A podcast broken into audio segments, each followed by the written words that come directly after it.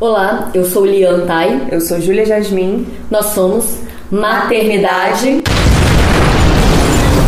de Guerrilha!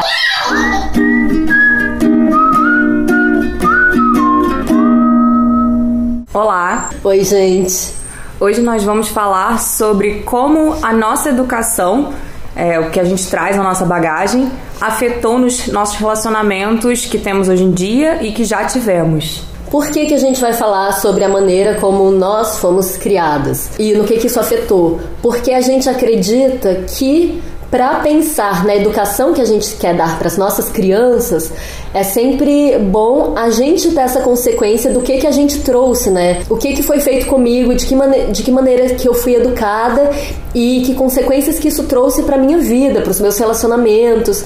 E pensando tudo isso, assim, fazendo esse resgate, a gente pode ter um pouco de, mais de clareza sobre o que que a gente pretende criar, né, para as nossas crianças. É, porque tem aquela velha história, né? Do fizeram e sobreviveu. Mas sobrevivemos com tudo que fizeram, e é claro que nossos pais estavam tentando fazer o melhor.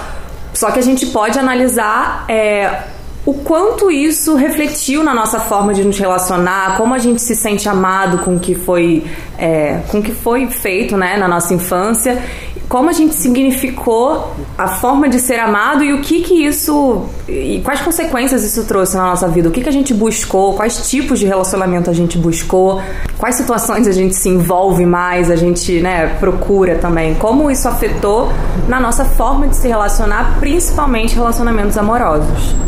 Bom, eu tive eu tive uma criação muito que durante muito tempo eu me orgulhava de dizer que eu fui muito solta, que eu fui muito livre e que isso tinha me trazido autonomia.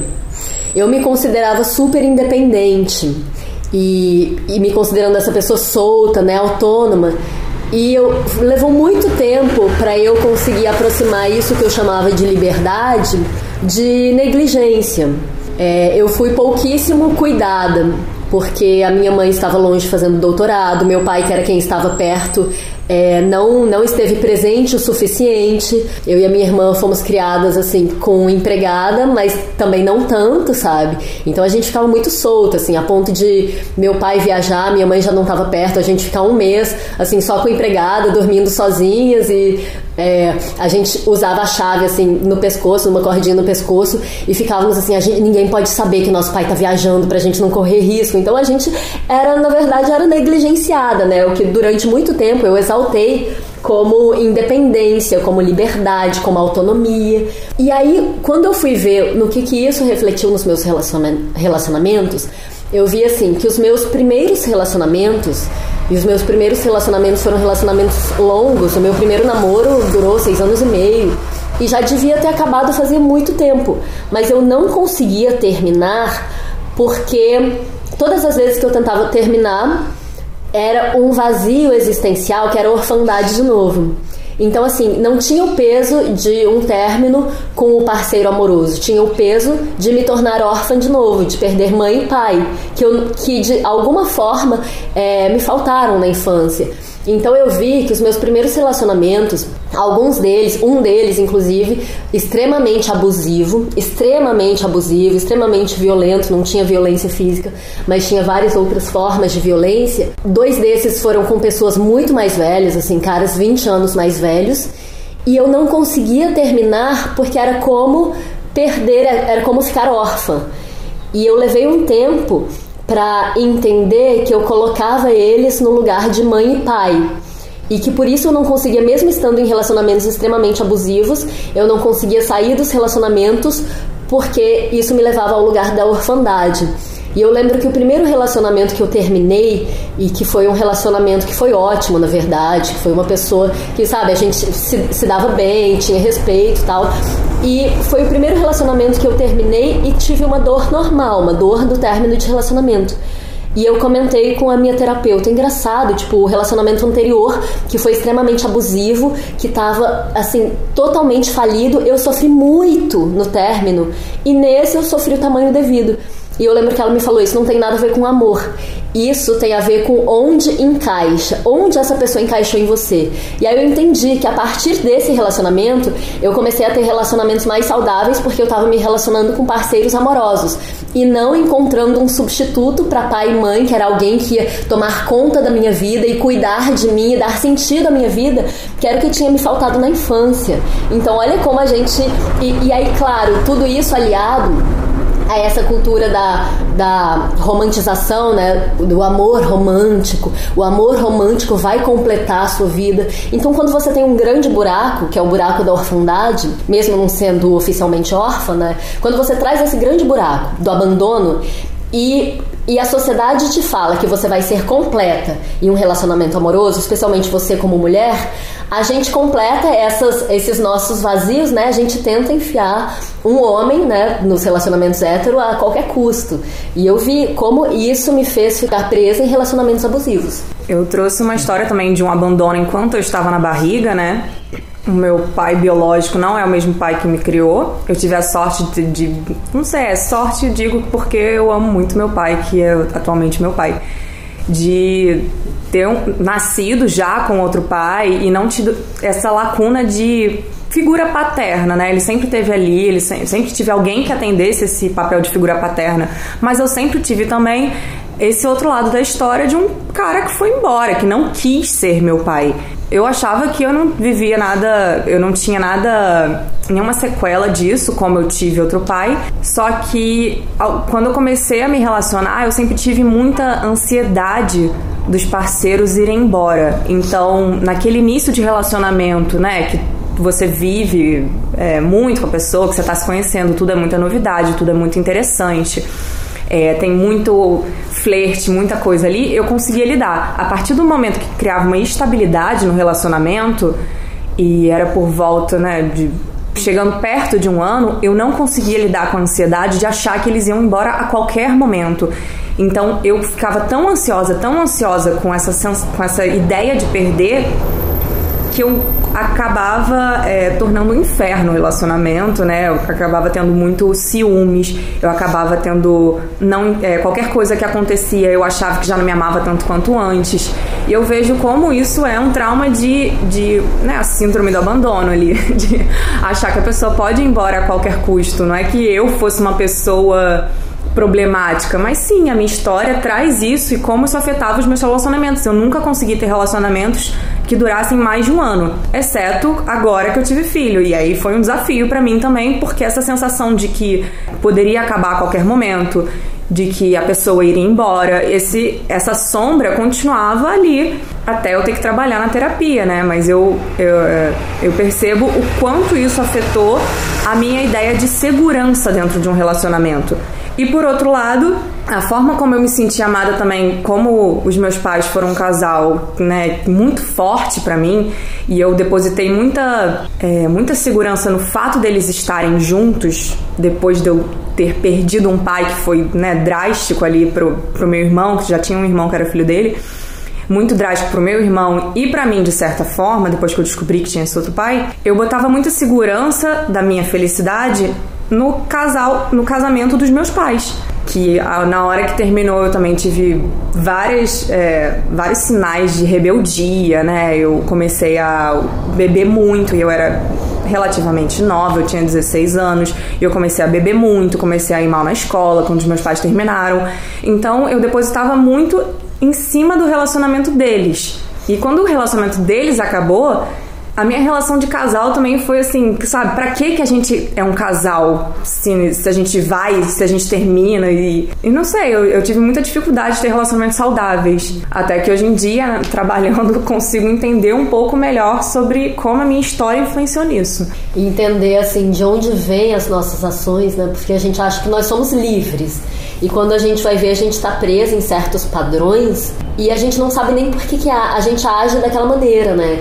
E para mim também foi uma coisa de assim muitos anos é, de processo de autoconhecimento, terapia, essa coisa mesmo de, de eu ser muito analítica, né? Ficar refletindo de onde vêm as coisas.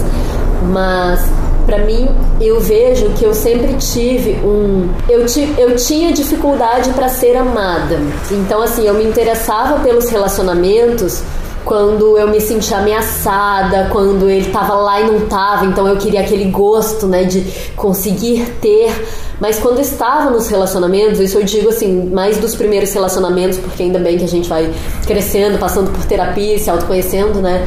Mas mais dos primeiros relacionamentos, assim, uma dificuldade de, de ser amada. Ah, então se a pessoa tá ali e se a pessoa me ama, sabe? Parece que falta alguma coisa por você nunca ter tido assim a completude do amor de alguém que estivesse lá para você. Quando eu era criança, eu não tive alguém que estivesse lá para mim. Eu não tive alguém com quem eu pudesse contar. Eu não tive adultos me defendendo. Eu tava o tempo todo com a minha irmã, que é dois anos e meio mais velha do que eu, né?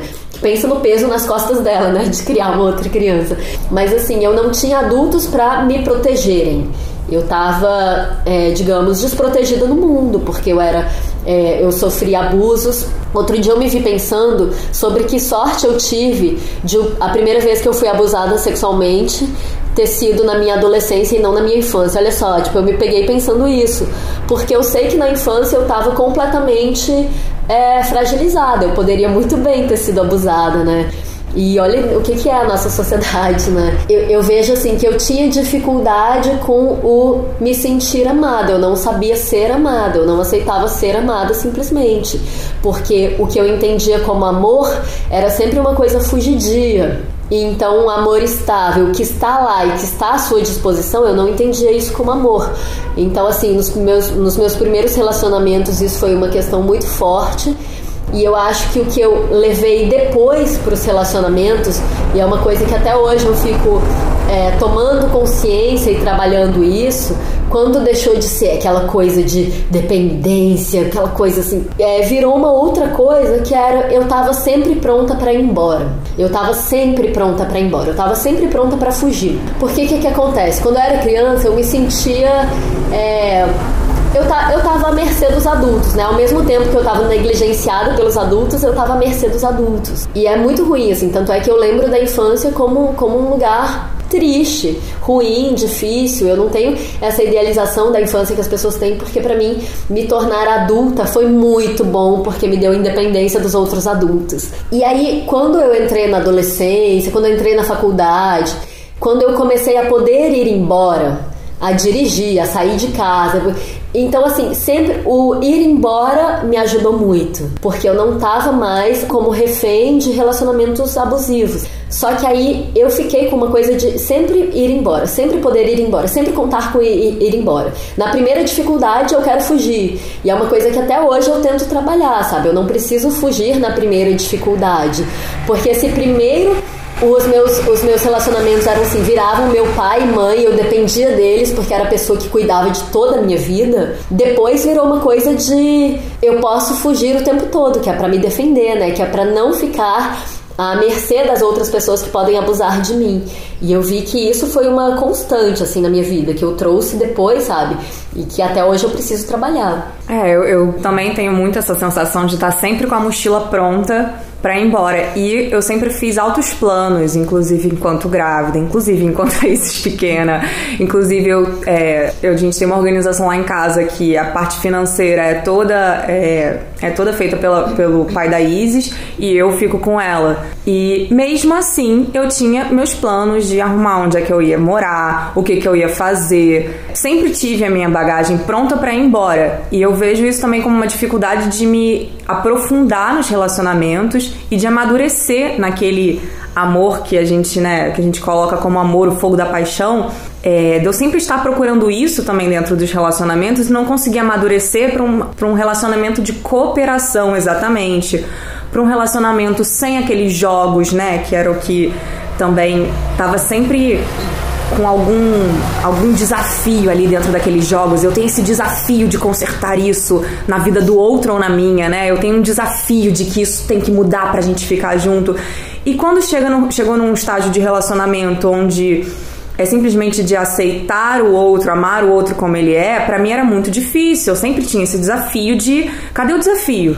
Se tá, cadê o desafio? Se não tem desafio, o que, que eu tô fazendo aqui? Qual é o meu sentido aqui dentro desse relacionamento se não é de propor alguma coisa? E eu vejo isso também como assim, é, eu será que eu fui aceita quando eu era pequena de ser da forma como eu era? Ou sempre tinha uma exigência, exigência de eu me mudar para atender as expectativas do outro, né? Como é que eu, como é que eu me colocava com as minhas próprias exigências, né? Como eu era vista dentro das minhas qualidades, né? Não do atender simplesmente um elogio do outro, não de ser uma menina muito esperta, muito articulada, uma menina muito agilizada, é uma menina muito detalhista também, que fazia com muito capricho as coisas. Isso eu vejo que são qualidades minhas, mas que também eram muito em função de atender as expectativas dos outros. E quando chega é, essa plenitude dentro do relacionamento, onde você não, não é atender a expectativa dos outros, mas é você criar cooperação não é mais sobre um mudar pelo outro, mas é vocês construírem algo junto. Eu tinha muita dificuldade de chegar nesse, nesse estágio. Eu acho que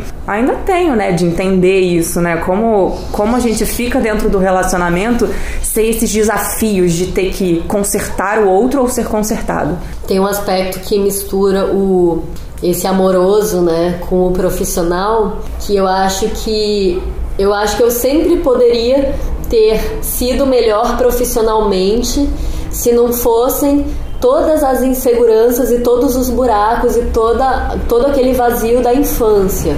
Porque isso é uma coisa que eu vejo muito, assim, como sempre que eu estava em alguma situação que envolvia um relacionamento e, eu, e envolvia o lado profissional, eu sempre. A profissão nunca foi minha prioridade, nunca foi minha prioridade. Porque eu tinha necessidade de ser amada eu precisava ser amado. Outro dia, a minha irmã até me mostrou uma pirâmide de necessidades, que assim, primeiro a gente tem a necessidade lá no lá no lá embaixo, né, na base, a gente tem a necessidade de estar alimentado, de sobrevivência, né, tipo, protegido do frio, alimentado, ter um lugar para morar. Aí vai indo, né, necessidade de não lembro se tem outra no meio segurança, disso. Né? É, segurança. É, primeiro essas necessidades básicas de tipo comida, depois segurança, depois, sei lá, ser amado, depois ser, tipo, ter um reconhecimento profissional, um prestígio, alguma coisa assim. E vai chegando, né? Eu vejo que eu nunca consegui muito, sabe? É uma coisa que eu ainda brigo, chegar nesse ponto de de batalhar por prestígio, por sucesso profissional, porque eu sempre fiquei muito batalhando na, parte do amor sabe? Tinha uma coisa do amor que não estava preenchida. E por mais que, sabe, que eu fosse amada, que eu tivesse amigas, que eu tivesse pessoas na minha vida, sempre foi uma questão assim: é não me sentir amada, o não me sentir merecedora de amor. E aí eu lembro que o meu primeiro relacionamento, meu primeiro relacionamento durou muito tempo. Era aquela época assim de começamos a namorar na escola, que é uma fase em que interessa mais a pessoa ser bonita do, que qualquer outra coisa, né? Não tem muitos, não tinha, sabe, ah, como a pessoa pensa, não sei o quê. E eu levei muito tempo para entender assim como nós éramos diferentes, como não tínhamos nada a ver um com o outro, mas ficamos juntos seis anos e meio. E é claro, em Goiânia, então tinha muito machismo, tinha várias coisas, mas também era aquela pessoa que todo mundo falava: você nunca vai conseguir alguém igual. Nossa, que pessoa maravilhosa. Você, então eu não conseguia me desvincular dessa pessoa, porque imagina, eu nunca ia conseguir uma pessoa tão maravilhosa. Mas enfim, para além de tudo isso, tem um lado que eu considero muito que eu sou muito grata a esse relacionamento, que foi assim, a gente começou a namorar e eu, durante os primeiros anos, durante um tempo, eu fazia tudo, eu terminava todos os dias, sabe? Terminava, voltava, terminava, voltava, inventava mil motivos para tá errado aquele relacionamento e ainda mais tinha vindo de uma coisa assim. Eu era, sei lá, aquela menina feia, esquisita, e ele era um menino tipo, o menino lindo da escola, sabe? Então eu me sentia feia para ele, eu não me sentia merecedora. Então eu ficava assim todo dia inventando briga. E eu acho que tem um grande mérito em ele ter me aguentado, sabe? Em ele ter ficado, ele ter insistido. E foram muitos anos de namoro, e eu acho que nesse processo foi quando eu comecei a entender que eu podia ser amada. Porque nesse primeiro relacionamento, assim, eu vi que todo esse início eu não me sentia merecedora de amor. Eu não sentia que eu podia ser amada. Então, assim, foram, foi muito tempo eu brigando com o relacionamento, inventando motivos para terminar o relacionamento, para ele correr atrás de mim, para sei lá o que, sabe? Pra eu entender, assim, uma pessoa pode me amar, eu posso estar com alguém. Então isso foi uma parte assim muito importante do meu processo e que eu vejo totalmente que tem a ver com a maneira como eu fui criada, né? É, eu como criada no Rio de Janeiro, né, uma cidade muito grande, muita gente, eu sempre associei a, minha, a, a suprir a minha bagagem, né, de me sentir amada é, que não conseguia depositar em cima de uma pessoa só, porque eu acho que era muita coisa para uma, uma pessoa só preencher. E eu achava é, ensurdecedor qualquer silêncio dessa pessoa. Eu precisava de o tempo todo ter algo afirmando que eu era amada. E era muito difícil depositar isso em cima de, de uma pessoa só. Então, dentro dos meus relacionamentos, isso se tornava um problema, porque eu achava muito mais fácil, quando eu não estava dentro de um, de um relacionamento fechado, é, de poder me relacionar com várias pessoas e aí nisso eu distribuir essa minha necessidade de me sentir amada, porque o silêncio para mim era impossível. É, entender também que a gente teria uma vida separada e que aquilo ali não é, não seria ruim para o nosso relacionamento, também era muito difícil. E, eu, e aí, depois que eu tive a Isa, eu descobri que o meu pai que foi embora, foi embora para cuidar dos filhos dele.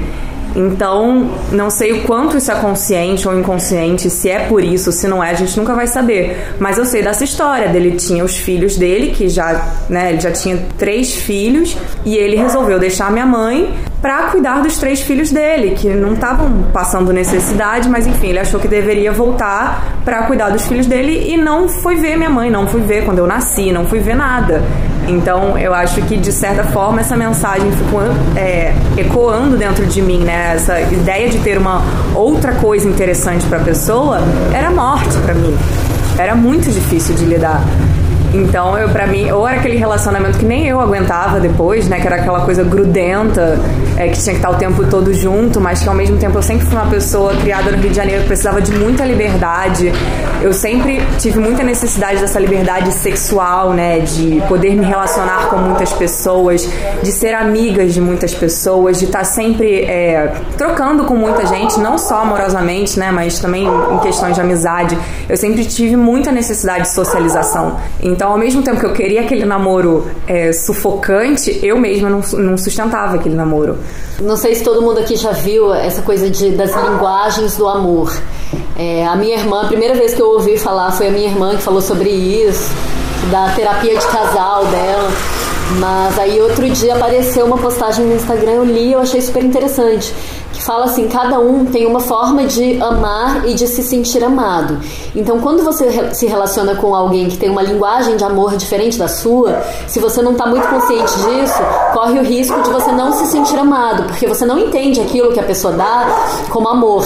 E aí falava que as formas de amor, as linguagens de amor, e eu me identifiquei muito, fiquei pensando muito nisso, é, pode, podem ser ou, ou afirmações que são aquela coisa, ah, eu te amo, você é linda, você tem valor, você é muito especial, afirmações, né? Ou tempo de qualidade, que a, que a pessoa que tá lá com você tá com você, fazendo coisas legais com você. Eu sou totalmente do tempo de qualidade. Então eu vi, assim, a dificuldade que eu tinha, sabe?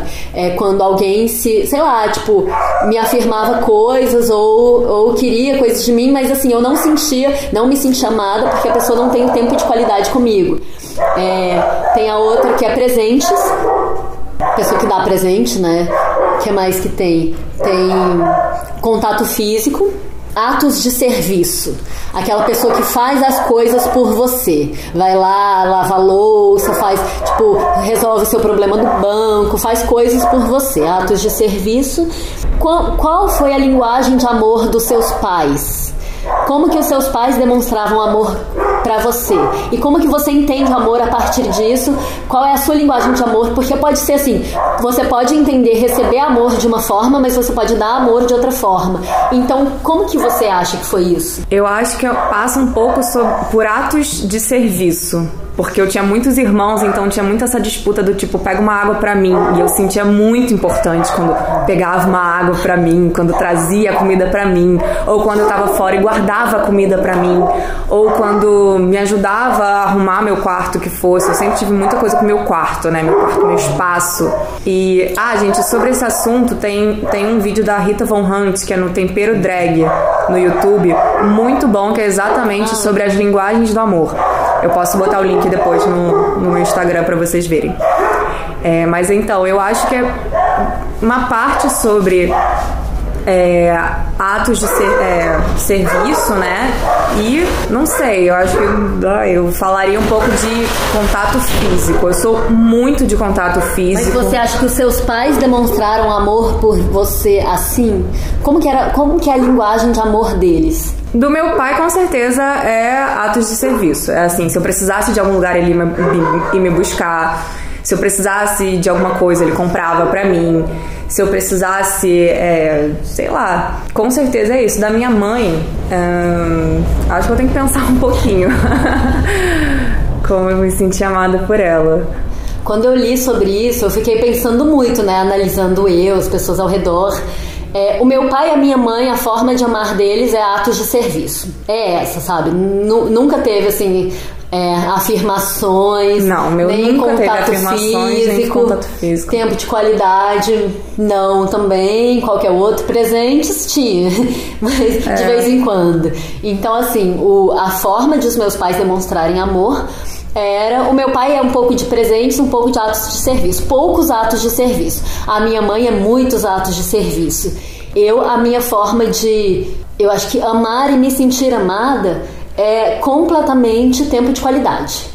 Sabe, a pessoa não precisa falar que me ama, não sei o que, tá lá comigo fazendo coisas que eu gosto, Sim. coisas legais, sei lá, tipo, lendo um texto, adoro estudar junto, né? Lendo um texto, passeando, comendo junto, para mim, isso é amor. E aí eu, eu fiquei me pensando assim, quando eu li isso, eu fiquei assim, qual que é a minha linguagem de amor para paz? Como que vai ser a paz em relação a isso?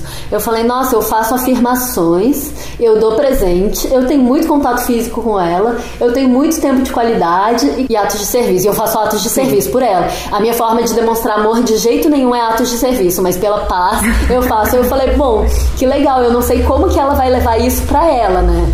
Mas assim, tipo, eu fiz o check em todos os itens e fiquei feliz com isso. Que talvez isso faça com que ela tenha relações saudáveis no futuro, né? Não sei. É, eu acho que minha mãe, ela tinha, tinha tempo de qualidade com a gente, apesar dela trabalhar muito. Quando ela estava em casa, é, muitas vezes ela estava com a gente, mas percebo que minha mãe, por ter cinco filhos pequenos, estava sempre muito sobrecarregada.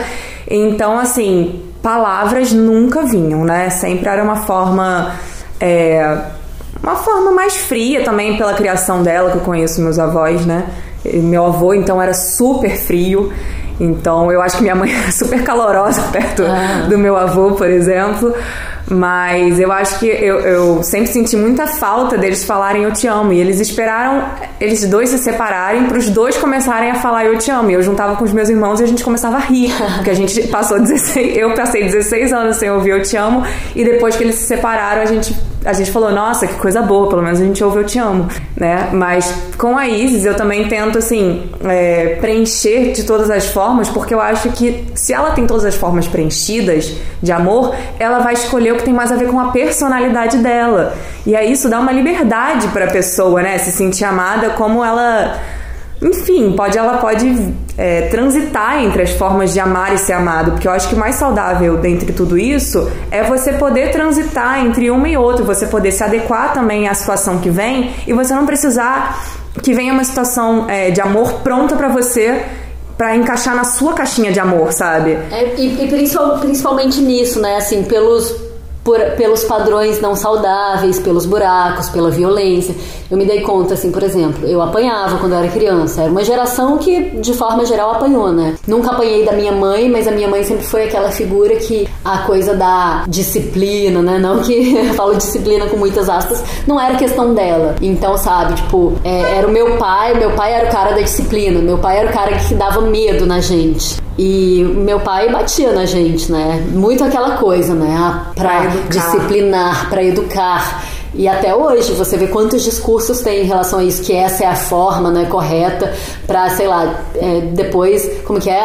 Bata agora pra depois não ir pra cadeia, uma coisa assim, né? Nossa! que é terrível, né? E que na verdade não se aplica a, a brancos, né? Não se aplica a classe média, média alta, né? Só se aplica a pobres mesmo. O discurso da necessidade da violência pra depois eles não acabarem na cadeia. Terrível, mas enfim, eu apanhava.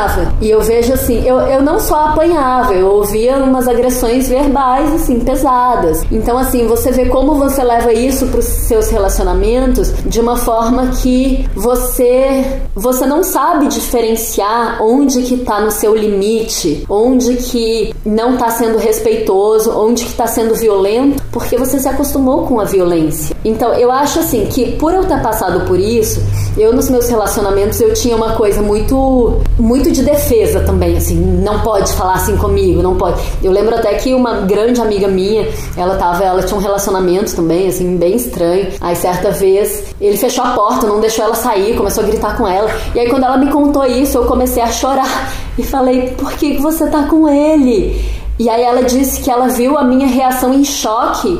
E aí a, que ela se tocou que aquilo não era uma coisa aceitável, que ela não tinha entendido que não era aceitável, até me ver chorando e falar como que você, sabe, como que você continuou com ele. Por um lado, por ter passado por isso, eu tinha uma coisa de eu sei que eu não aceito isso. Mas por outro lado, a fragilidade emocional deixa qualquer pessoa que se acha empoderada, que acha que conhece tudo, é, deixa a pessoa porque as manipulações não se dão de uma hora para outra, né? As manipulações são pequenininhas, assim. Então eu passei por um relacionamento super abusivo, que o cara só não me batia e não levantava a voz comigo, porque é, porque sabia que eu não aceitava. Tanto é que ele gritou comigo quando a gente terminou. Só que eram tantas manipulações no sentido de inventar e-mail falso para me mandar e-mail e me paquerar para me testar, arranjar chip de celular para ficar me mandando mensagem. Era, quando a gente terminou, ele fez uma montagem assim, minha, horrível, sabe? Tipo, com, com um homem com pau na minha boca gente. e mandou pros meus amigos. Então, assim, foi uma coisa que durante muitos anos eu morria de medo dele. Eu ficava apavorada. E, e, e eu acho que a coisa de a gente passar por violências,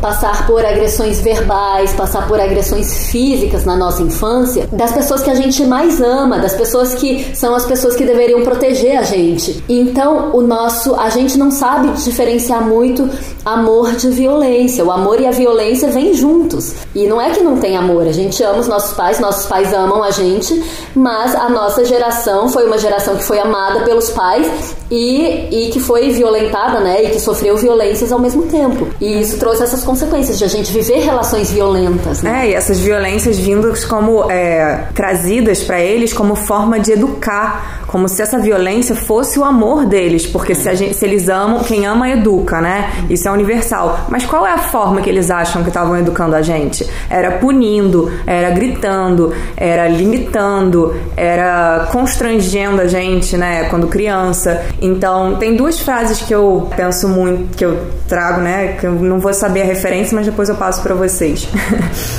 que é quando você grita com uma criança, ela não deixa de te amar. Ou quando você maltrata uma criança, ela não deixa de te amar. Ela deixa de amar a si mesma. Uhum. Então, é o amor próprio dela que está sendo destruído, né? Então, essa coisa de gritar para educar, essa coisa de, de punir para educar, na verdade a criança ela deixa de se amar. E isso é, eu vejo como a, a, minha autoestima é baixa porque tudo que eu fazia de errado eu era punida, eu era envergonhada, eu tinha vergonha de ter errado porque é, como é que eu como é que né, como é que você aprende a errar, como é que você aprende a, a se amar também se você não tem direito de errar e criança erra, a criança erra o tempo todo, adultos adultos erram, que tem muito mais consciência e noção de mundo, imagina a criança que não sabe nem que se ela jogar, se ela se jogar de cima do sofá, ela vai se esborrachar no chão. É claro que ela vai errar, mas assim, como é essa liberdade dela de errar? Como é se ela se, se ela é envergonhada quando ela erra, é o amor próprio dela que está sendo destruído.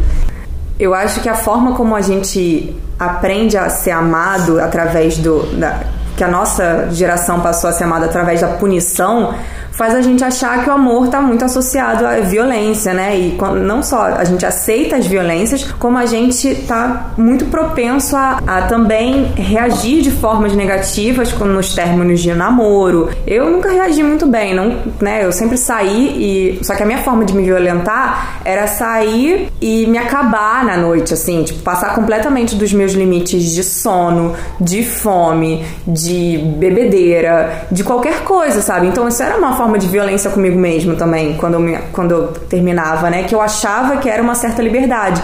E tudo bem, isso pode ser uma forma de liberdade se você se diverte, mas não sendo uma forma autodestrutiva na qual você acaba não conseguindo cumprir com as suas responsabilidades por essa necessidade de, tipo, de se acabar, sabe? Porque você terminou um, um relacionamento, de se envolver com pessoas que não te fizessem bem. Eu também me envolvi em muitos relacionamentos abusivos e aos poucos fui construindo uma ideia mais saudável do que eu queria para mim e aceitando menos, mas é isso, as manipulações não necessariamente passam por um cara que te bate, mas é um cara que fala que você é vulgar, que o que você fez no passado é, te torna uma pessoa pior, por exemplo, por você ter. Eu nunca fui uma pessoa muito quieta, né? Eu sempre me envolvi com muitas pessoas amorosamente. Então, que me desqualificavam por isso, ou que, sei lá, os lugares que eu frequentava eram ruins, porque eu, enfim, qualquer coisa sobre a minha forma de ser sendo desvalorizada dentro de um relacionamento. É isso, é sobre o, o amor próprio que eu trazia para dentro dos relacionamentos que eu me deixava passar por isso.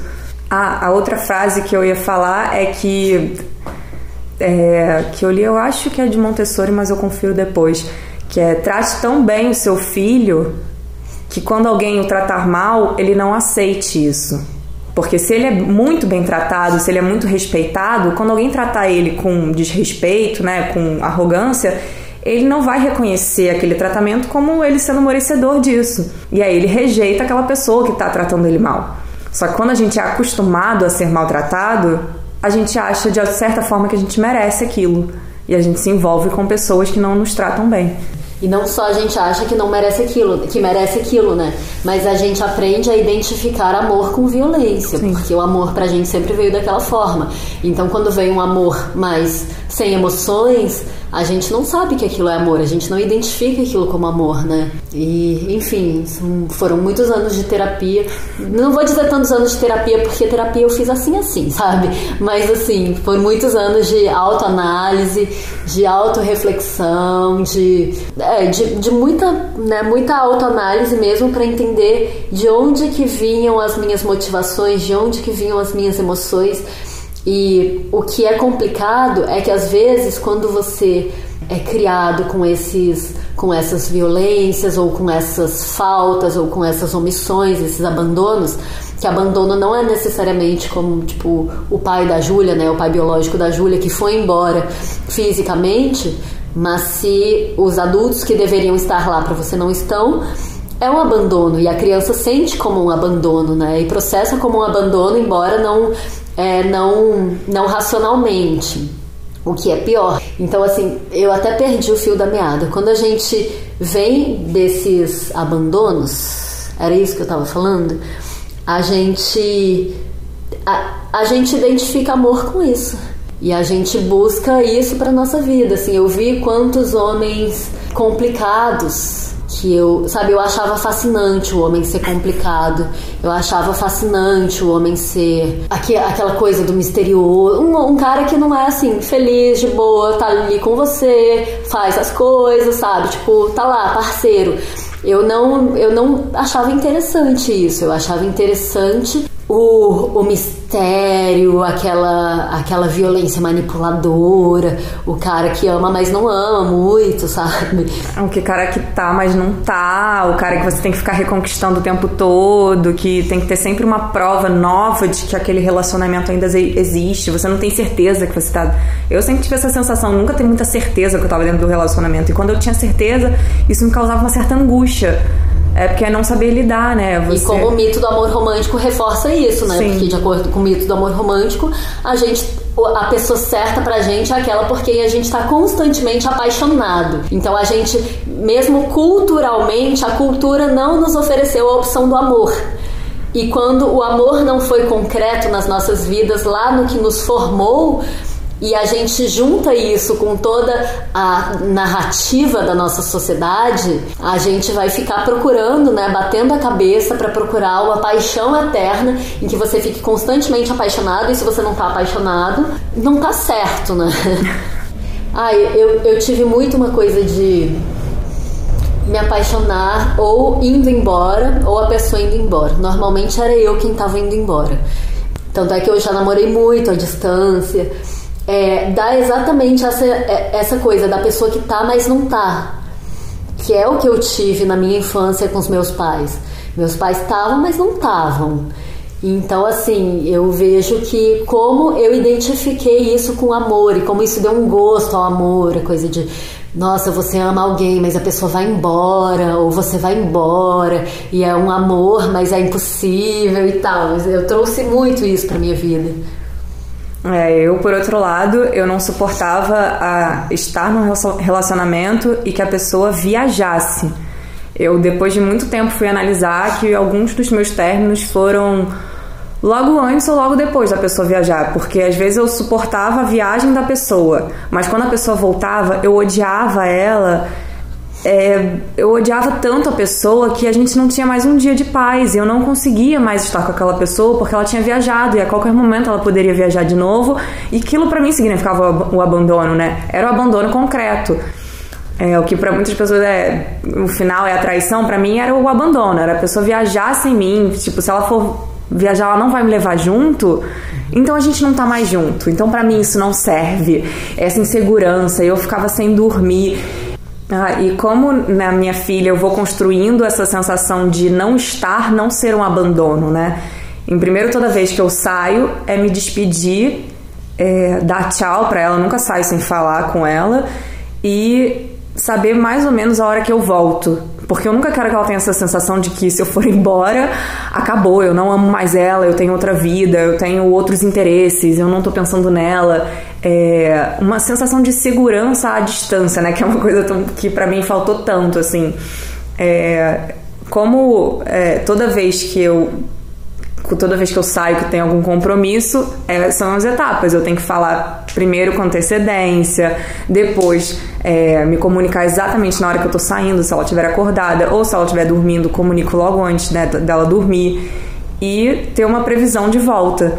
E se eu estiver longe, né, muito tempo, claro que eu posso falar com ela. Não é quando eu não estou, eu não existo para ela. Eu acredito muito nisso, de estar tá presente, de validar os sentimentos de de ela saber que tem com quem contar para que ela pelo menos não precise arranjar um cara para ser o pai e a mãe dela, como como era no meu caso, né? Como foi no meu caso durante muito tempo. E é muito isso, né? A gente tomar cuidado com as violências cotidianas para que ela não se acostume com violências, né? Mas eu tenho medo de pensar na paz se relacionando com homens. É, eu acho que o principal que eu penso quando a Isis fosse relacionar é desde que ela tenha relacionamento saudável que ela pode se relacionar com quem ela quiser, sabe? E é claro que a gente, ela ela que vai ter essa escolha, né? Que eu jamais quero interferir na escolha dela e na vontade dela de com quem ela vai se relacionar mas que seja saudável e quando não for que eu esteja aqui para poder apoiá-la, né? Que ela confie em mim para contar, que ela confie em mim para ser amparo, que ela enfim, que eu consiga criar uma relação saudável com ela e uma forma de amor saudável esteja sólida na cabeça dela para quando ela começar a se relacionar. E espero que a Izzy seja a pessoa que se sente também poderosa para não precisar é, estar num relacionamento é, como, como um degrau, como um apoio, que às vezes eu sinto que eu estive num relacionamento também por é, eu não me sentir tão é, tão potente de construir a minha própria vida e precisar de alguém que fosse uma figura representativa para mim, né? Então, que ela, eu acho que essa questão de gênero aos poucos está, espero que esteja se desfazendo, mas que ela também seja a pessoa é, independente financeiramente, claro, né? E como construir uma relação é, saudável com o trabalho, isso eu não sei, gente. Eu também, se vocês souberem, porque na minha infância faltou é, muito uma relação saudável com o trabalho. Eu tenho muita dificuldade em relação a isso.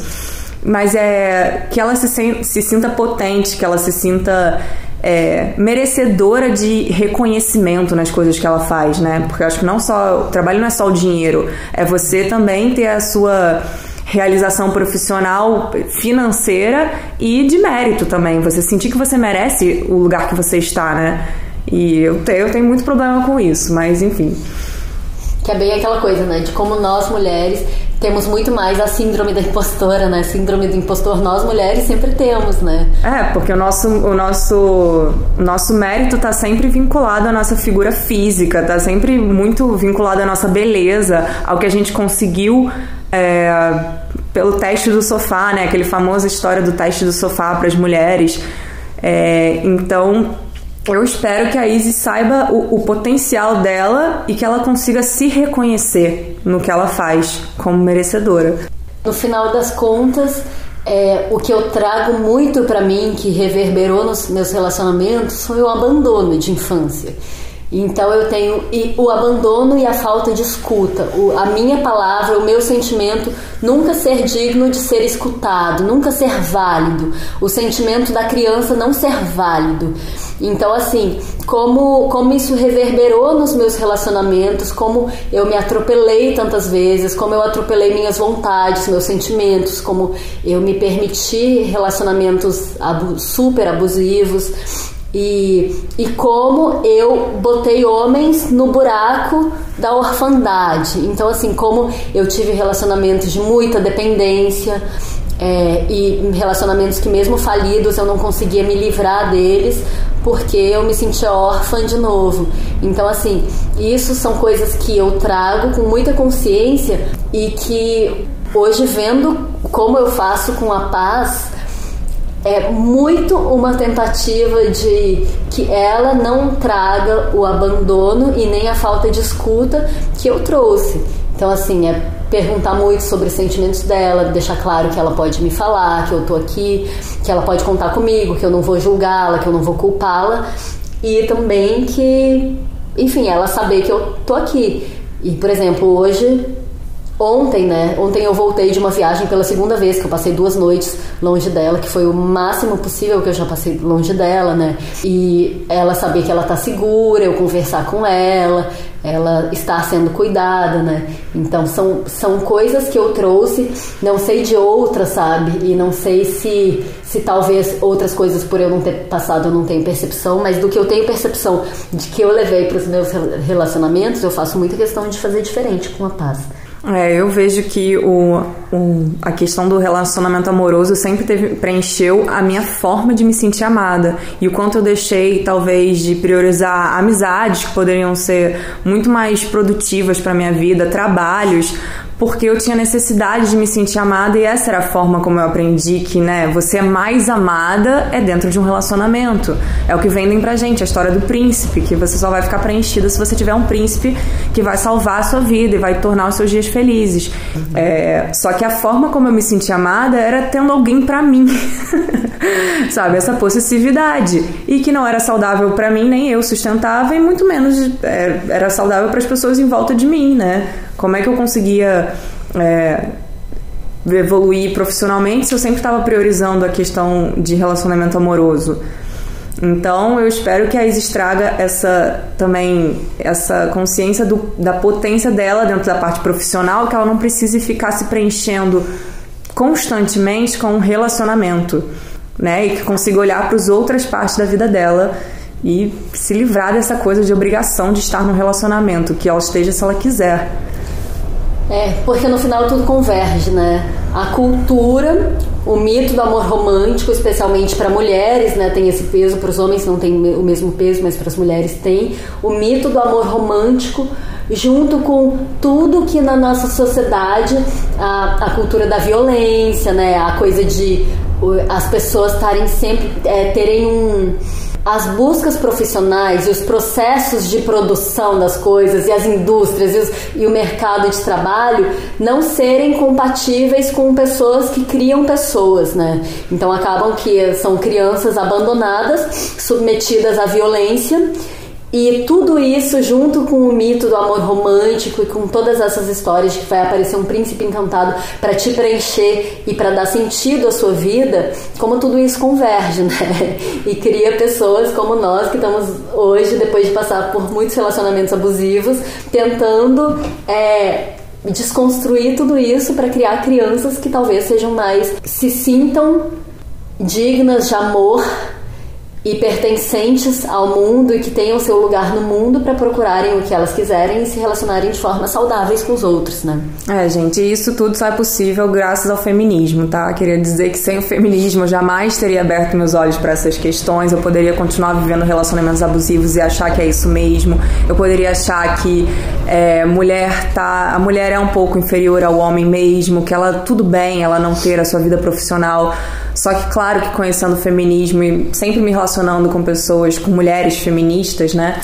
Eu, é tudo a... bem ela não ter a vida profissional também, né? É, mas desde que seja uma escolha dela, né? Claro. Eu acho que é, é, graças ao feminismo que eu consigo entender é, o, o buraco que é cavado para as mulheres, né? Não que elas possam ocupar o lugar que elas querem, mas o lugar que é cavado e, conta, e como é difícil sair de dentro disso, né? Como os homens acham que é assim mesmo, as mulheres acabam achando que é assim mesmo. É, como isso então... já vem construído pra gente, né? Como, Sim. como já vem tudo construído pra gente, né? E como a gente lidou com essas questões, a gente lidou com os buracos da nossa criação de uma maneira e provavelmente filhos dos mesmos pais, né, da mesma mãe, teriam sido criados de forma, é, trariam isso de forma diferente, porque aí o que a cultura oferece é uma outra, talvez seja da, do, do homem controlador, o homem abusivo, né?